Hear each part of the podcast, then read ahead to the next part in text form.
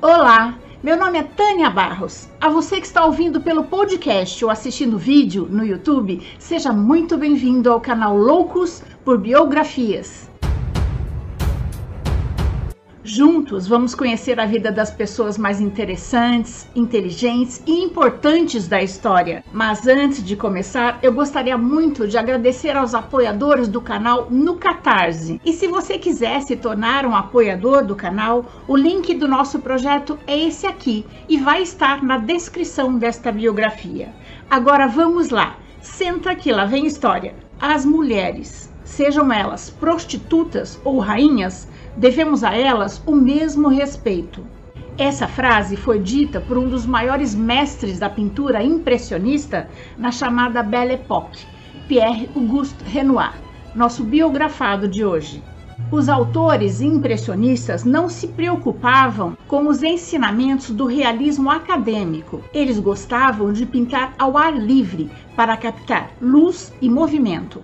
Apesar de sua técnica ser essencialmente impressionista, Renoir nunca deixou de dar importância à forma. É o mais sensual e descontraído de todos os pintores impressionistas. Observar por alguns instantes um quadro de Renoir é o suficiente para inundar-se com a forma graciosa, leve e descontraída com que ele via e pintava a vida. Seu principal objetivo era realizar uma obra que fosse agradável aos olhos. O pintor da alegria, conhecido por celebrar a beleza. O mundo que ele pintou estava livre da feiura, tristeza e pobreza. As cores de Renoir são impressionantes. Ele não usava a cor preta. Achava que o conteúdo de suas obras tinha que ser alegre. Dizia: já há na vida um número suficiente de coisas ruins. Para que fabricarmos mais? Seus trabalhos sempre foram a observação da realidade, renegando as poses estudadas. Ele permitia que suas modelos se movimentassem enquanto as pintava. Dizia que se quisesse retratar um objeto imóvel, pintaria uma maçã. Dizia também: Nunca considero um nu terminado até sentir que posso beliscá-lo. Pierre Auguste Renoir nasceu em Limoges, na França, no dia 25 de fevereiro de 1841. Era o sexto de uma família de sete filhos. Sua família era pobre, mas muito trabalhadora. Seu pai era alfaiate e sua mãe costureira. Quando Pierre estava com três anos, sua família mudou-se para Paris em uma casa próxima ao Museu do Louvre. Além de apresentar um talento nato para o desenho, Pierre também mostrou um grande talento para o canto e foi encorajado por seu professor Charles Gounod, diretor do coral da igreja. Mas, devido à condição financeira de sua família, Pierre teve que parar com as aulas de música. De volta a Limoges, estudou em um ateliê para aprender decoração em porcelana e depois foi trabalhar em uma fábrica de porcelana. Aos 17, começou a trabalhar em uma fábrica pintando leques, artigos religiosos e tecidos. Apesar de sua aptidão para o trabalho, Pierre se cansava e buscava refúgio nas galerias do Museu do Louvre. O dono da fábrica reconheceu que seu aprendiz tinha talento e passou um recado para a família de Renoir. Pierre, então, passou a ter aulas preparatórias para ingressar na Escola de Belas Artes de Paris. 1860 foi um ano muito duro para Pierre, mas valeu a pena. Em 1862, aos 21 anos, Renoir realizou seu sonho. Após juntar algumas economias, mudou-se para Paris e matriculou-se na Escola de Belas Artes iniciou um estágio na galeria do pintor suíço Charles Clair. Assistindo às aulas no ateliê, além do aperfeiçoamento da técnica, Pierre conquistou a amizade de Alfred Sisley, Claude Monet e Frederic Basile, com quem compartilhou muitos dias de conversas e de árduo trabalho pintando ao ar livre. Desde o início, sua obra foi influenciada pelo sensualismo e pela elegância do rococó. embora não faltasse um pouco da delicadeza do seu ofício anterior de decorador de porcelanas. Em 1863, Renoir abandonou a Escola de Belas Artes e passou a pintar ao ar livre em Fontainebleau. Essa fase foi essencial para a pintura impressionista que Renoir desenvolveu. Em 1864, expõe sua primeira tela, a Esmeralda, no Salão de Paris. Com ela, Renoir conseguiu um certo sucesso, mas não se sabe por que, depois da exposição, ele a destruiu. No dia seguinte, expõe Retrato de William Sisley, o pai de seu amigo. Nessa época, pintou uma série de retratos. Aliás, Renoir é um grande retratista. Seus retratos parecem fotos de tão perfeitos. Em 1866, pinta a Hospedaria da Mãe Anthony, mas a obra foi rejeitada pelo Salão Oficial de Belas Artes. Em 1867, pinta Lise com a Sombrinha, considerada sua primeira obra de destaque. A modelo posou entre as folhagens da floresta de Fontainebleau, com um vestido todo branco, onde se pode apreciar o jogo de luz e sombra. No ano seguinte, pintou A Jovem Cigana, Apesar de ter começado a exibir suas obras no Salão Oficial de Belas Artes em Paris, o sucesso demorou a vir. Em parte pela eclosão da Guerra Franco-Prussiana. Em 1870, Renoir alistou-se para lutar na guerra, mas deu baixa um ano depois por causa de uma grave desenteria e depressão. Neste mesmo ano, seu amigo, o pintor Frederic Basile, morreu na guerra. Em 1871, pintou Mulher com Periquito. Neste mesmo ano, durante a Comuna de Paris, enquanto Renoir pintava ao lado do rio Sena, alguns comunas pensaram que ele era um espião e estavam para jogá-lo no rio, quando o líder dos comunas reconheceu Renoir, que o tinha protegido em uma ocasião anterior e o salvou. Com a eclosão da Guerra Franco-Prussiana, seus amigos pintores se dispersaram e Renoir passou a se hospedar constantemente na casa de seu amigo Jules Lequer. Foi na casa de Jules Lequer, inclusive, que Renoir conheceu sua modelo Lise Trois, de 19 anos, que se tornou sua modelo preferida durante algum tempo. Nessa época, Renoir atravessava dificuldades financeiras. Ele morava com Lise na casa dos seus pais. A família de seu amigo Júlio Lequer lhe ofereceu para morar de graça em sua propriedade em Fontainebleau e ainda receber deles um generoso pagamento para que cuidasse da propriedade e da floresta ao redor. O sucesso só veio três anos depois, em 1872 quando expôs à tela mulheres parisienses vestidas de argelinas no Salão de Belas Artes de Paris. Entre 1870 e 1883, Renoir entra no período mais impressionista de sua carreira, pinta várias paisagens. Mesmo sendo considerado um dos grandes mestres do impressionismo, Renoir, na verdade, nunca esteve ligado a um estilo único. Visitava constantemente o Museu do Louvre para reproduzir as obras dos grandes mestres da pintura. Herdou de Monet o interesse pelas paisagens, ficou fascinado com o trabalho realista de Colbert e passou a admirar Pissarro. Aos poucos, foi incorporando em seu trabalho outros temas além da paisagem, como nos artísticos, retratos e a vida cotidiana. Isso passou a diferenciá-lo dos seus amigos impressionistas, que praticamente ignoravam a figura humana pousada. Renoir é um exímio colorista, com uma série de obras-primas, bem ao estilo Tiziano, um dos principais representantes do Renascimento sua amizade de 10 anos com a família de seu amigo Júlio Lequer acabou e Renoir perdeu o generoso pagamento que recebia para cuidar da propriedade da família em Fontainebleau e sua maior fonte de inspiração, e teve que mudar de rumo. Ao sair de Fontainebleau, alugou um apartamento em Montmartre, mas lá encontrou novas fontes de inspiração.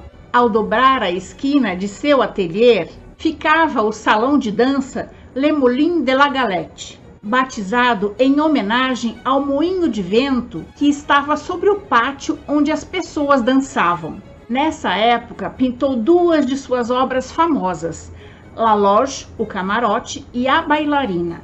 Em 1874, após terem algumas de suas obras rejeitadas, os pintores Renoir, Monet, Degas e Pissarro, entre outros artistas, organizaram uma exposição dos impressionistas no Salão Alternativo. Nesta exposição, Renoir vendeu sua obra La Loge ou Camarote por apenas 425 francos a soma que ele precisava para pagar os aluguéis atrasados do seu ateliê. No ano seguinte, já mais famoso, vendeu sua tela O Passeio por 1.200 francos e pôde alugar um apartamento maior em Montmartre. Em 1876, Renoir pintou várias de suas obras famosas: Nua ao Sol, O Balanço e a tela Le Moulin de la Galette. Uma imagem alegre, de um momento precioso do cotidiano da vida parisiense. A obra foi exposta no terceiro Salão Alternativo dos Impressionistas e lhe trouxe grande reputação. Em 1878, Renoir expõe no Salão Oficial os retratos da atriz Jeanne Samary e da Madame Marguerite Charpentier com seus filhos, que o lançou na alta sociedade, trazendo compradores ricos e poderosos para os seus quadros. Renoir livrou-se das preocupações financeiras em 1880, 20 anos após começar a pintar na Escola de Belas Artes de Paris. Aos 41 anos, era um artista com um rol de clientes importantes que só crescia e compravam e encomendavam obras dele em grande quantidade. A partir de 1880, Renoir saiu em busca de novas inspirações. Viajou para a Argélia, visitou Madrid, na Espanha, onde viu os trabalhos de Diego Velázquez. Seguiu para a Itália, onde visitou os grandes centros como Roma, Milão, Nápoles, Veneza. O que mais o impressionou na viagem foi ver de perto as obras de Rafael, celebrado por sua perfeição e suavidade. A viagem foi uma grande inspiração e suas obras se tornaram mais precisas, imponentes, formais, com cores mais frias e muitas vezes abordou temas da mitologia clássica. Em 1881, Renoir pintou a obra Rosa e Azul, que retrata as duas filhas do banqueiro judeu francês Caen Douvert. Alice é a menina morena que está de rosa e Elizabeth, a menina loira que está de azul, infelizmente teve um final de vida trágico. Como era de família judia, na Segunda Guerra Mundial ela foi levada para os campos de concentração, onde morreu. Além de Rafael, Renoir foi influenciado pelas obras de Ingres, pintor neoclássico que ele admirava e defendia em debates com seus amigos impressionistas. Por volta de 1883, ele tinha esgotado o impressionismo e chegado à conclusão que não sabia nem pintar nem desenhar.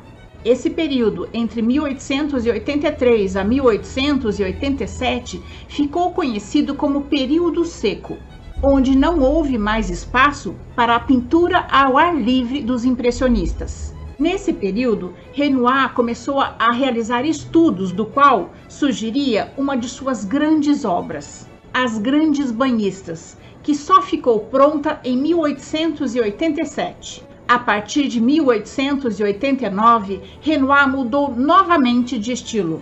Era uma fase de recuperação da liberdade, da juventude, denominada pelo pintor de fase iridescente que reflete as cores do arco-íris. Ele demonstrava preferência em retratar mulheres nuas em poses clássicas, sua maior fonte de renda. Em 1890, pinta duas meninas colhendo flores e no Prado. Neste mesmo ano, casou-se com Aline Charrigot, uma de suas modelos 20 anos mais jovem. Quatro anos depois nasceu Jean, depois veio Pierre e por último Claude, a quem chamavam de Coco. Em 1897, Renoir foi acometido por um forte reumatismo. No ano seguinte, seu reumatismo piorou e Renoir mudou-se com sua família para uma linda propriedade que comprou na Riviera Francesa, em Cannes-sur-Mer, onde o clima era mais agradável. Passou a retratar Gabrielle, a babá de seus três filhos e prima de sua esposa. Na biografia de seu filho Jean, ele fala mais dessa babá do que de sua mãe. Em 1908, terminou a tela O Julgamento de Paris. A partir de 1910, sua doença se agravou e Renoir perdeu a mobilidade. Era obrigado a pintar em uma cadeira de roda com os pincéis amarrados aos dedos. E as pessoas tinham que carregá-lo, levando mato adentro de sua propriedade, até ele encontrar o local onde queria pintar. Nessa época, ele já tinha colecionadores de suas obras em toda a Europa, Rússia e América. Mesmo com tais limitações, espantosamente Renoir passou a fazer esculturas de grandes dimensões, com a ajuda de seus dois jovens assistentes, Richard e Louise, que modelavam a argila e trabalhavam segundo suas instruções. Em 1915, aos 55 anos, sua esposa Aline Charrigot faleceu. Mesmo em momentos de grande tristeza, Renoir pintava obras onde o mundo era perfeito. Não porque ele achava que as coisas eram assim, mas porque deveriam ser. E a arte era o seu meio de fuga. Em 1919, poucos meses antes de falecer, ainda pintou sua última obra, Descanso após o banho, que ele terminou com dores insuportáveis por causa do reumatismo. Ele gritava de dor durante a noite e, numa de suas crises mais fortes, seu filho Jean disse que ele deveria parar de pintar se isso lhe causava tanta dor. E ele respondeu: Jean, a dor passa, a beleza fica. Renoir viveu seus últimos anos de vida durante a Primeira Guerra Mundial, mas como ele morava no sul da França, ele ficava longe dos lugares onde havia mais conflito. Inclusive, seu filho Jean lutou na guerra e foi ferido nas Forças Armadas. Voltou para casa para se recuperar e acabou se envolvendo com sua última modelo chamada de Dedé. Depois de recuperado, Jean voltou para a guerra pela aeronáutica e prometeu a Dedé que se ele voltasse, iria se tornar cineasta, para que ela pudesse estrelar seus próprios filmes. E assim o fez. E acabou se tornando um dos cineastas mais premiados da França. Pouco antes de falecer, em 1919, Renoir teve uma de suas obras, Retrato de Madame Charpentier, comprada pelo governo francês e exposta no Museu do Louvre, em Paris. Pierre Auguste Renoir morreu aos 78 anos em sua casa, em Cannes-sur-Mer, no sul da França. Ele estava com 78 anos. E essa é a nossa história de hoje. Eu espero ter contribuído para que seu dia seja mais agradável.